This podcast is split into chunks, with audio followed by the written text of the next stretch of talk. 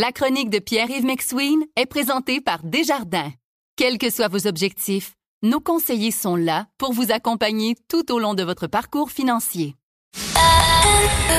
C'est 23. Voici la chronique économique de Pierre-Yves McSween.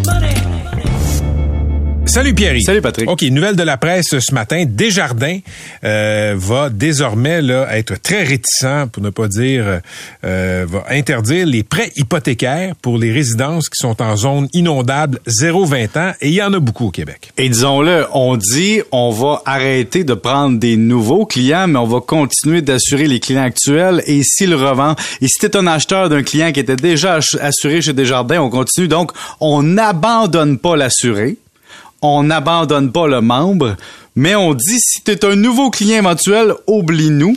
Euh, on ne desservira pas cette nouvelle clientèle-là.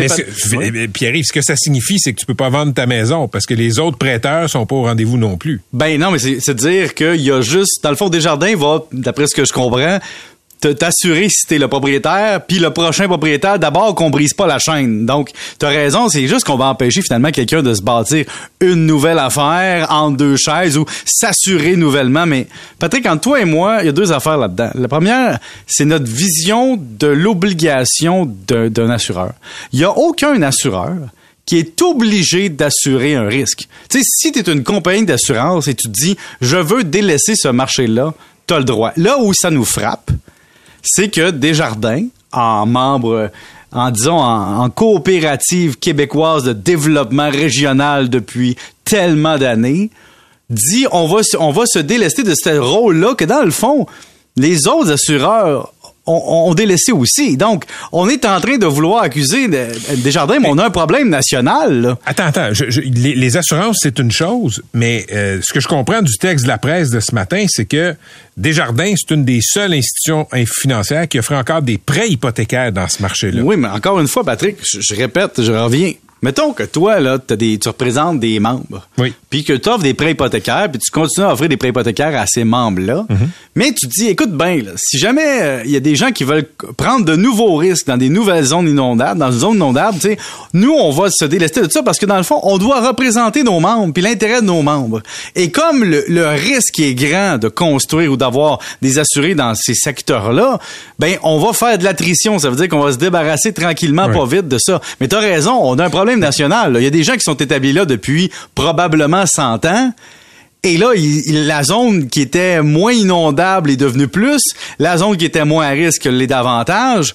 Est-ce que Desjardins euh, devrait avoir un rôle gouvernemental? La réponse est non. Mais je, te dis même pas que Desjardins devrait le faire. Desjardins, tu sais, je sais pas comment on considère ça. C'est une entreprise privée, une coop, appelle ça comme tu veux. C'est une coopérative à but lucratif. Ils sont pas obligés de donner des prêts à des endroits où il y a des risques. Parfait.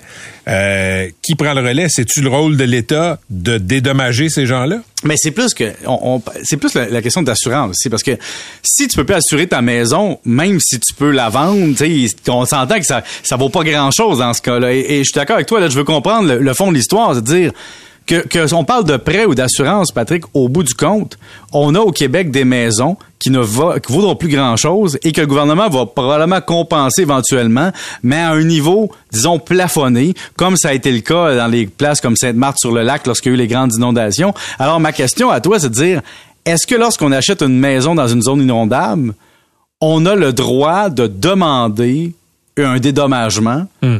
Est-ce que parce que je la possède depuis 60 ans, j'ai un droit à qui de me faire dédommager?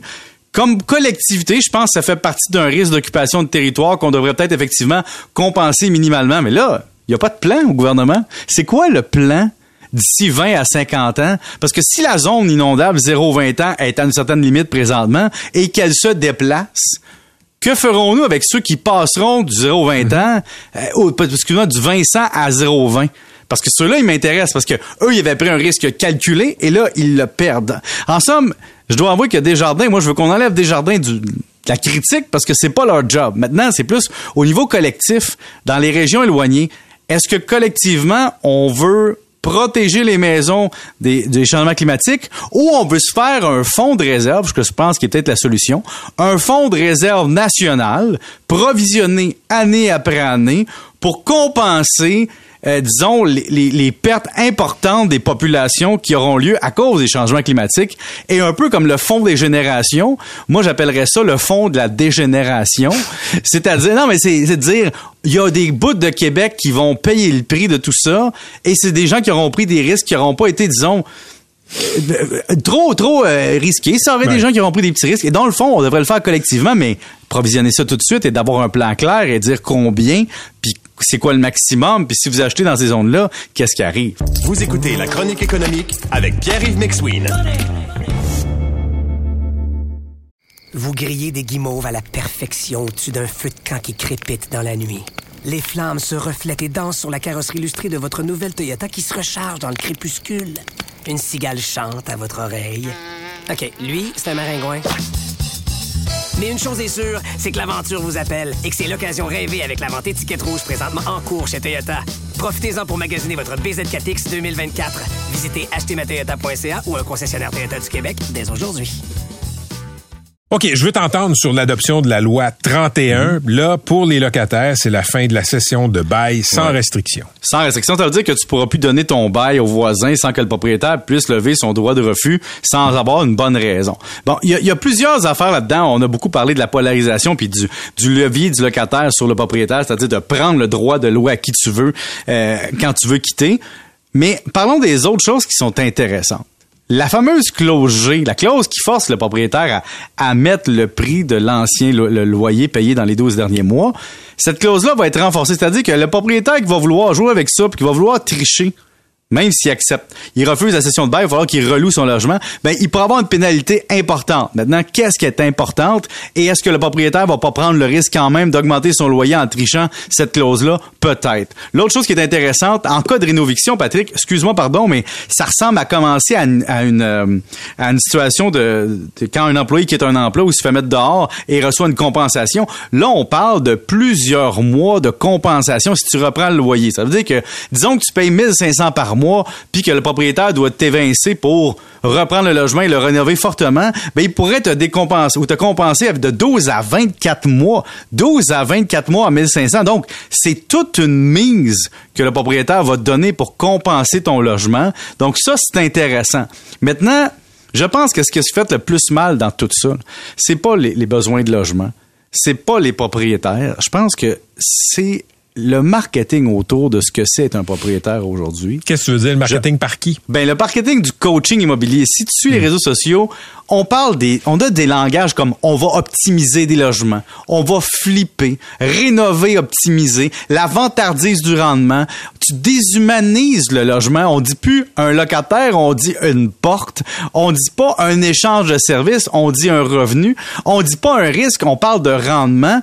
Puis on, on parle de- d'entretien, de, négligence. Donc, le coach immobilier parle de locataire comme il parle de Bitcoin. tu sais. Et c'est peut-être ça l'enjeu collectif, c'est qu'il y a une portion de propriétaires qui nuit aux autres propriétaires et qui fait paraître le les propriétaires véreux comme la panacée. Ben, en fait, s'ils peuvent avoir ce discours-là ces comportements-là, c'est parce que le cadre réglementaire les empêche pas de le faire.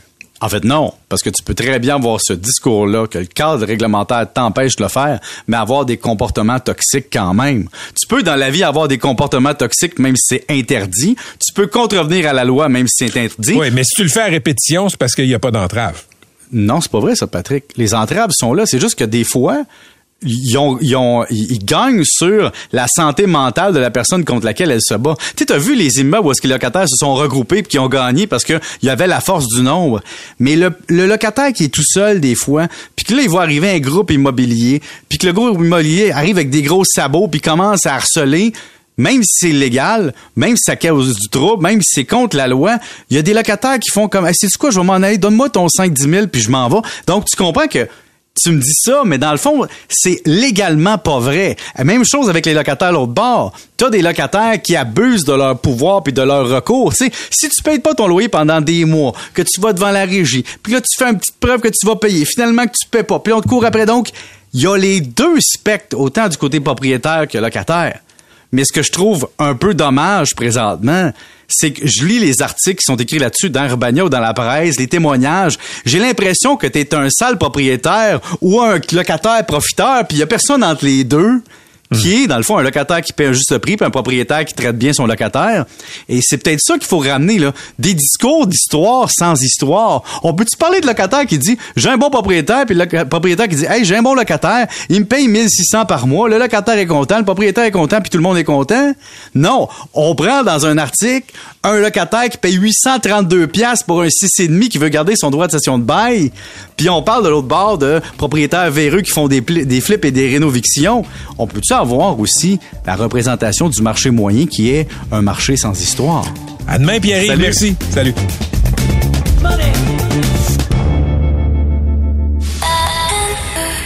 C'est 23. Vous grillez des guimauves à la perfection au-dessus d'un feu de camp qui crépite dans la nuit. Les flammes se reflètent et dansent sur la carrosserie illustrée de votre nouvelle Toyota qui se recharge dans le crépuscule.